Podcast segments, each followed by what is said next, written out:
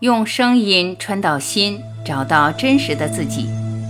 大家好，欢迎收听由张晚琪爱之声 FM 出品的《杨定一博士全部生命系列之集体的失忆》，作者杨定一博士，编者陈梦怡，播音张晚琪。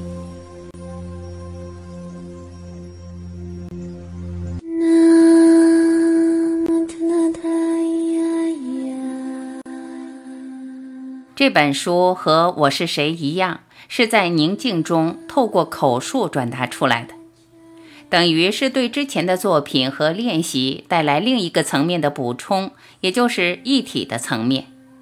因此，你可能会觉得和之前的作品有所冲突。可能有这样的冲突，是因为我透过多重的意识层面在谈同一件事。可以这么说。我相信这本书的读者是比较成熟的，所以我在这本书会从一体的角度来谈，以表达究竟的真实。然而，我同时也知道，许多人不光是看不懂，甚至内心会感到冲突和矛盾。对这样的朋友，我建议回到全部的你，依序一本本读，体会下来，这个矛盾才会解开。此外，我要强调的是，这本书写作的目的，就像我是谁一样，很简短，适合作为随身的指南，帮助你对照自己对真实、对领悟的理解。不仅如此，我相信对任何遭遇创伤、失落、绝望、忧虑、沮丧的朋友，都会带来很大的帮助。只要你用心去参，去体会这本书的字句。会发现这本书和前面的书所带来的观念是最好的心理治疗。我的建议是，其实你不用相信这里的任何一句话，因为头脑读到一体的观念一定会反弹抵抗，只有心才可以接受。我最多是鼓励你，既然每一章都很短，可以用心来读。读完后静下来自己探讨参这些话。用个人的体会来验证或推翻，这样子这些讯息才能真正落到心中，与个人的生命和体验结合。比起相信，这是更重要的。杨定一。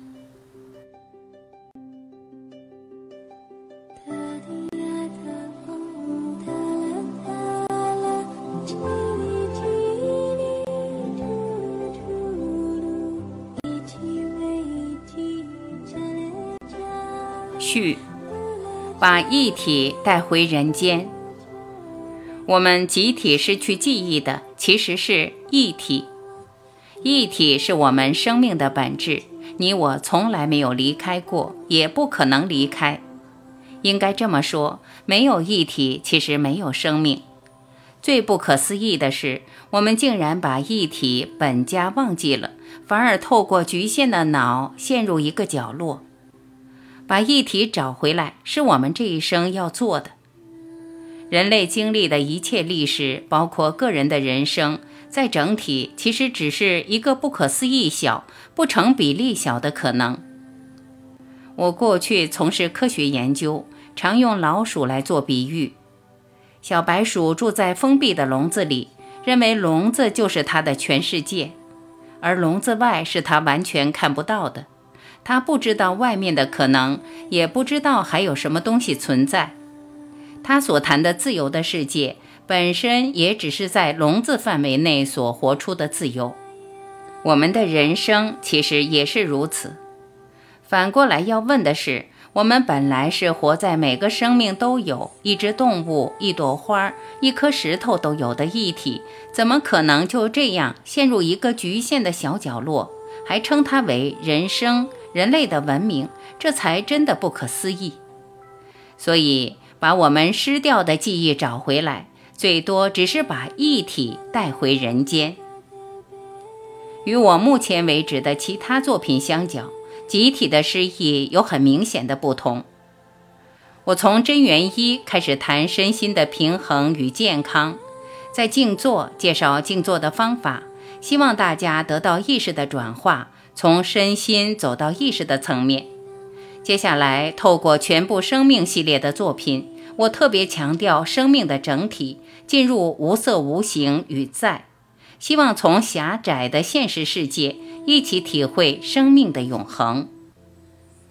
全部的你详细解释了时空的观念，特别强调时间其实是头脑的产物，也透过许多实例说明头脑的运作如何建立时空的观念。一个人要体会生命的永恒，一定要活在当下，而且活在当下并不需要头脑的作用。神圣的你。进一步将这些理解与人生做一个整合，希望每一个人都能活出生命的全部潜能，自然找回生命的神圣，并透过每一个瞬间体会到神跟自己从来没有分手过。在不合理的快乐，我以科学的语言进一步探讨快乐这个主题。在建立一套快乐科学的同时，我特别想强调的是。再先进的科技与知识都不可能带来快乐。我们只有完全跳出人间的限制，才可能突然体会到无条件而永恒的快乐，也自然发现它本身就是我们生命的本质。唯有契入生命本质的快乐，你我才可能发挥全部的潜能，而这潜能远大于我们任何人的想象。至于如何落实、如何练习，我在全部的你与神圣的你以很多篇幅来介绍沉浮，并在不合理的快乐开始强调参，还大胆地提出参与沉浮是两个最直接的法门，让我们可以活出一体。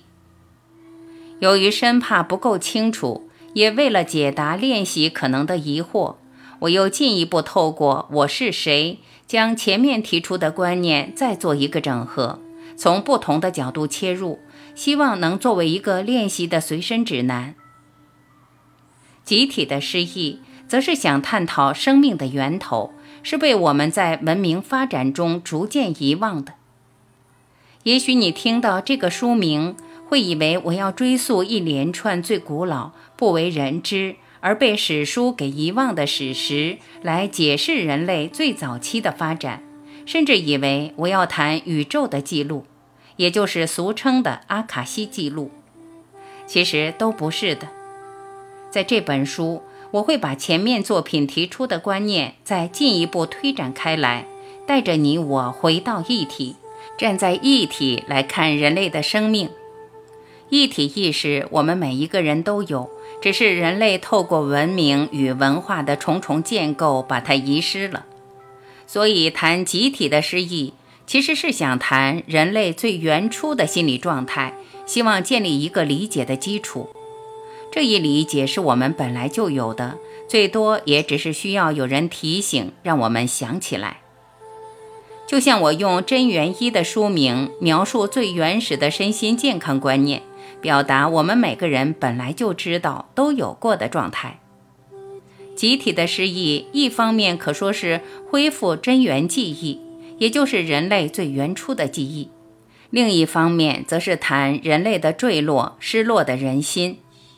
到了现代，人类可以上太空，也透过资讯的革命，可以及时取得从古到今的所有知识。人类文明的发展，可说是不容忽视的壮观。然而，这么伟大的发展，却反而遮蔽了生命最根本的本质，让人类的生命从本来最圆满的状态变成严重的疾病。每一个人都那么的不快乐，把生命活成一个问题。人类任由文明的发展，把生命从完整的境界扭曲、压缩成一个狭窄的绝望，甚至成为每个人随时的心理状态，这是相当不可思议的。可以想象得到，一个人要解脱，要跳出人类的状态，而超越人类的特质，这是我希望透过这本书直接切入的重点。然而，想不到的是，人类可以借用头脑来跳出头脑，运用头脑带来的危机，将这一困境本身转成人类解脱、超越、提升最大的机会。让人类发达和聪明的头脑成为一个解脱的工具，帮助你我共同找到回家的路，回到生命的本质，回到存在的家。人类发展至今，没有第二个时点比现在更成熟。我相当有把握，每个人都可以透过头脑最强烈，甚至是极端的分别与比较。也有人称为二元对立，找到生命的一体。如果不是抱着这种信心，我不会写下这一本又一本的书，不断的以现代的语言和个人的体会，把过去大圣人的智慧带回来。我过去的作品还是站在有的层面来看生命，虽然将生命的范围从有扩大到在，也就是从物质和形象。扩展到生命的存在，但还是站在一个狭窄的有在看一切。这本书与接下来的作品，则是要从在看着有。一体或全部，其实是一个在的观念，它不是头脑可以想象，也不是头脑可以追求到的，最多是把头脑挪开，它自然浮出来。所以，谈到人类头脑分别的能力是解脱最大的机会，要谈的其实是我们头脑的理性与分析能力发展到这么先进的地步，自然会发现人类所追求的目标——无条件的快乐、无条件的爱、无条件的光明与永恒，是永远追求不来的。最多透过我们发达的头脑做一个反转。让它自己停下来，而自然落到心。透过这种反转，才有醒觉好谈。这一点，除了人类，其他生命都做不到。我最多只能鼓励大家要好好把握生命，把握这一次从父母、家庭、社会带来的种种业力所组合的人生。虽然一切是个大妄想。但我们确实可以从这个大妄想醒过来。正因如此，我才有勇气再次带着你我进入这个旅程。